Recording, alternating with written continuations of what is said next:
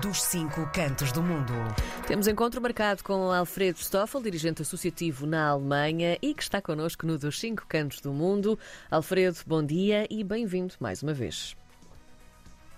Olá, Karina, bom dia.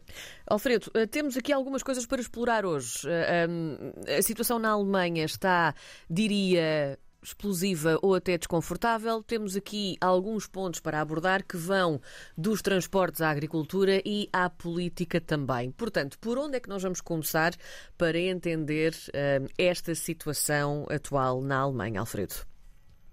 Olha, nós uh, vamos uh, começar pela digamos assim, pela queda de aceitação do, do governo que nós neste momento temos, da coligação entre os, o SPD, os Verdes e os Liberais.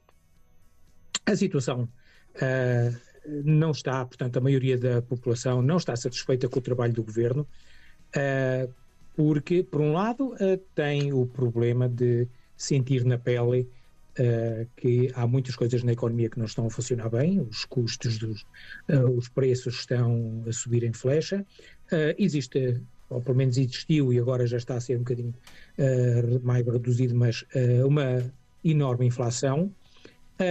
por outro lado, o, o governo decidiu aumentar muitos impostos, aquilo que em princípio os liberais não queriam, mas que, eh, vamos dizer assim, eles agora têm estado, sobretudo os liberais, a engolir sapos atrás de sapos.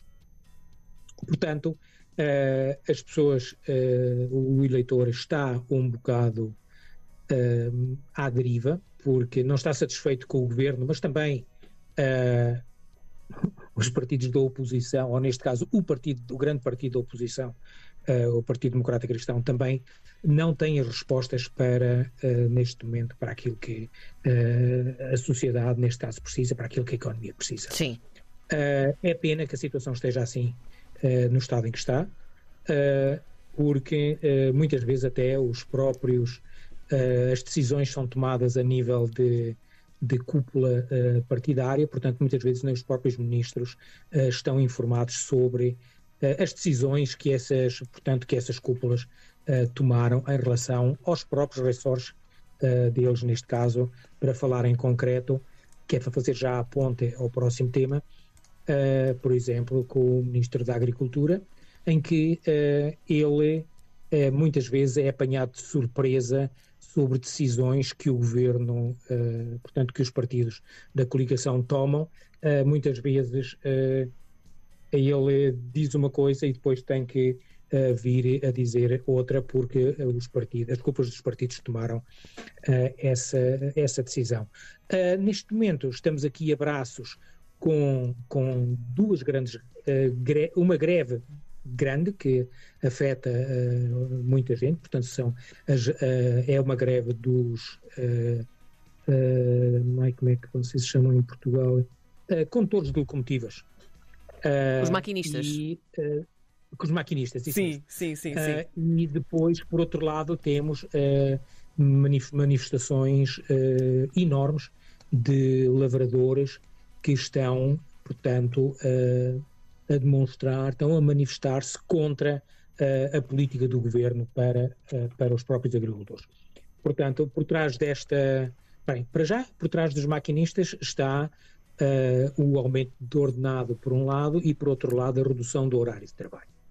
Isso é um, portanto, é um dos pontos que este pequeno grupo de sindicalistas exige do governo, mas, claro, para a economia, para o, o cidadão comum, terá, uh, causa graves transtornos, porque uh, neste momento, uh, na em maior parte dos sítios, não há transportes públicos a nível de comboios. depois temos os, temos os lavradores que, com os seus tratores, bloqueiam estradas, bloqueiam infraestruturas e também, porquê? Também por causa do aumento de impostos ou o querer, por parte do governo, retirarem determinadas, determinados subsídios que até agora os, os lavradores tinham. É evidente que a agricultura na Alemanha é um ramo altamente subsidiado, Portanto, aqui, vamos dizer assim, teria, deveria ter havido, pelo menos a nível de, de governo e a nível de Ministério, a nível do Ministério das Finanças e com a própria Confederação dos, dos Agricultores, deveria ter havido uma conversa, uma conversa que não houve, pelo menos são as informações que saem cá para fora, uh, e que torna os, digamos assim, que fazem com que os agricultores estejam. Um, pronto, estejam insatisfeitos. Sim. Uh, é, evidente, é evidente que existe uma tentativa de explicação uh, por parte uh, do governo a dizer que é uma ínfima parte daquilo que dos ganhos que, que os agricultores têm, é uma ínfima parte daquilo que eles perdem, mas vamos ser sinceros, quem é que quer perder poder de compra, quem é que quer perder ordenado, quem é que quer perder, um, portanto, uh, dinheiros que até agora tinham tido. Portanto, isso aí. É uma resposta universal, uh, ninguém quer, não é? sim, sim. A situação, a situação não vai, uh, para os próximos dias, talvez para as próximas semanas, não vai estar solucionada, só se, na verdade, o governo fizer uma grande, uma grande reviravolta, coisa que eu presumo que não faça. É evidente que todas estas, todas estas situações também interferem uh, na própria vida uh, da nossa comunidade, na comunidade, uh, em todas as comunidades. Portanto, isto aqui não é uma coisa que diga só respeito a uma, portanto, a uma nacionalidade. Portanto, aqui temos ainda alguns temas que, a nível social, vão ainda dar muito que falar.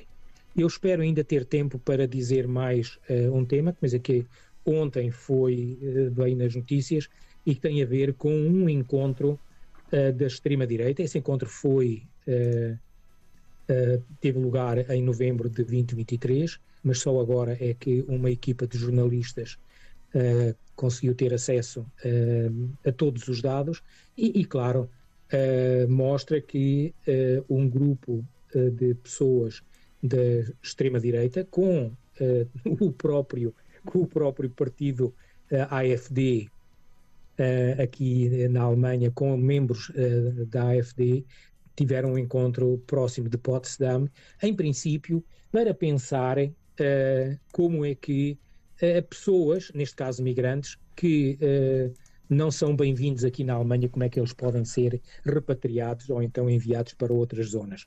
Não deixa de ser interessante que já em 1940 uh, o governo nacional socialista tentou a fazerem um, um, tipo de situação idêntica certo. para com os judeus, até estavam a pensar em enviá-los para Madagascar. Uh, eu só quero deixar aqui uma coisa uh, que talvez seja importante para os nossos ouvintes uh, em Portugal, sobretudo todos aqueles que apoiam a extrema-direita portuguesa e que acham que a extrema-direita foi, como tem um, um lugar no Parlamento, foi votada, entre aspas agora, não, foi votada, sem aspas, uh, num regime democrático, portanto, devemos tratar esses partidos como sendo uh, também partidos democráticos. Não são. E eu vou explicar aqui uma coisa que tem a ver também com a história alemã. Uh, Hitler foi nomeado chanceler em janeiro de 33 e o primeiro campo de concentração na Alemanha, feito para alemães, foi inaugurado em março de 1933. Quer dizer não tínhamos ilusões que não existem, um, pronto, que as coisas caem por acaso. As pessoas encontram, as pessoas falam, uh, e neste caso uh, a extrema-direita uh, é, portanto, a nível internacional, sabe-se unir, sabe esperar pelo ponto certo, portanto, deixar aqui um apelo às pessoas em Portugal tomem juizinho no que respeita a votarem uh, no Chega e no partido do André Ventura, porque uh, todos nós sabemos que eles também não têm nada para oferecer, muito pelo contrário, uh, como populistas que são, podem falar alto e depois, quando é para apresentar soluções, não as têm. Por hoje, por hoje é tudo e vemos para ouvir-nos para a próxima semana. Fica combinadíssimo. Alfredo Stoffel, dirigente associativo na Alemanha. Até para a semana, Alfredo. Muito obrigada mais uma vez.